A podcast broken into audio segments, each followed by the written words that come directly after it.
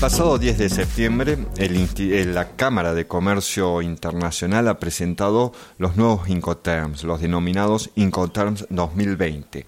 El objetivo mm, de la Cámara es que estos se comiencen a aplicar a partir del primero de enero del año 2021. De acuerdo a Manuel David Martín Rodríguez del diario del Exportador, una de las novedades que ha pasado más desapercibida sobre esta actualización ha sido la realización que tendrá a partir de ahora con los denominados smart contracts, una de las múltiples aplicaciones que se derivan de la tecnología del blockchain, aunque en realidad, dice Manuel David Martín Rodríguez, sería mejor denominarlos contratos autoejecutables.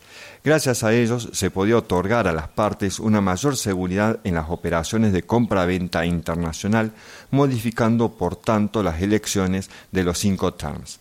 Hasta el momento en el transporte internacional se habían usado los smart contracts de manera combinada con los cinco terms. Estos smart contracts consistían en cláusulas predefinidas que distribuían los costes y aseguramiento de la carga transportada dependiendo de la cláusula elegida y de las partes que intermediaran.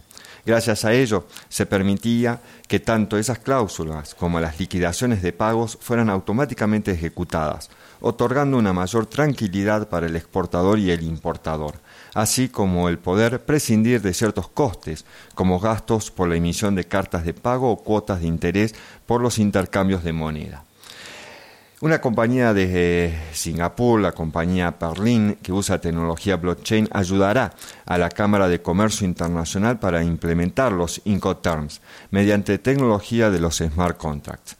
Dorsey Sun, director de esta compañía, asegura que las reglas Incoterms serían consideradas, eh, serán consideradas en el futuro como contratos auto-ejecutables para que las partes eh, puedan entonces trabajar con mayor seguridad. Esta innovación, conocida como las reglas Smart Incoterms o Smart Incos, ayudará al desarrollo del comercio internacional reduciendo los costes y barreras a las que se enfrentan los importadores y exportadores de todo el mundo, especialmente aquellas empresas de pequeña entidad utilizarán los datos del sensor y las interfaces del programa de aplicación que es API en inglés para impulsar los desencadenantes de la autoejecución, así como el empleo de indicadores de desempeño de carácter ambiental, social y gubernamental para mejorar el desarrollo del comercio. Esta iniciativa de la CCI supone una disrupción respecto a las anteriores versiones de los Incoterms. Si bien todavía es pronto para conocer cuáles serán los alcances y la aceptación en la práctica del comercio internacional de dicha innovación. Específicamente, la CCI mantiene el mismo número de Incoterms del año 2010, pero existen también otros cambios. Uno es un nuevo término de Incoterms, DPU, Delivery Place and Load, que sustituye al DAT, el Delivery at Terminal. Este cambio de sigla es una simplemente renombrar, ya que las obligaciones y funciones de ambos términos son exactamente iguales. El cambio de dominación eh, se justifica porque la mercancía no solo se puede descargar en una terminal, sino también en cualquier otro punto acordado en el país de destino que tenga equipos para descargar la mercancía.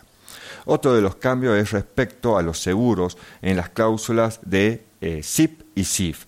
Incoterms Carrier, Insurance and Paid y el Cost Insurance and Freight.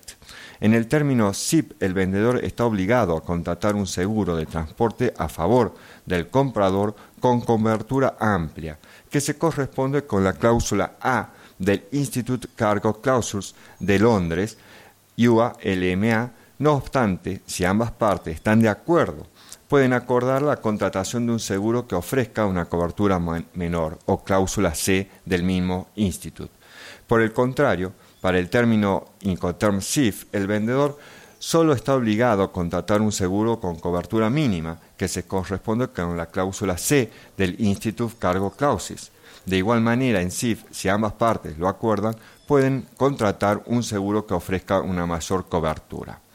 También hay un cambio en el detalle del término FCA Free Carrier o franco porteador y en esta versión se establece la opción, en caso de transporte marítimo, para que el comprador pueda dar instrucción al transportista que ha contratado emita a nombre del vendedor un conocimiento de embarque BL con la anotación a bordo, lo cual indica que la mercancía se ha cargado a bordo del buque y este documento de transporte más habitual se va a utilizar en la operativa de las cartas de crédito para justificar la entrega de la mercancía y con ello hacer efectivo el pago al vendedor.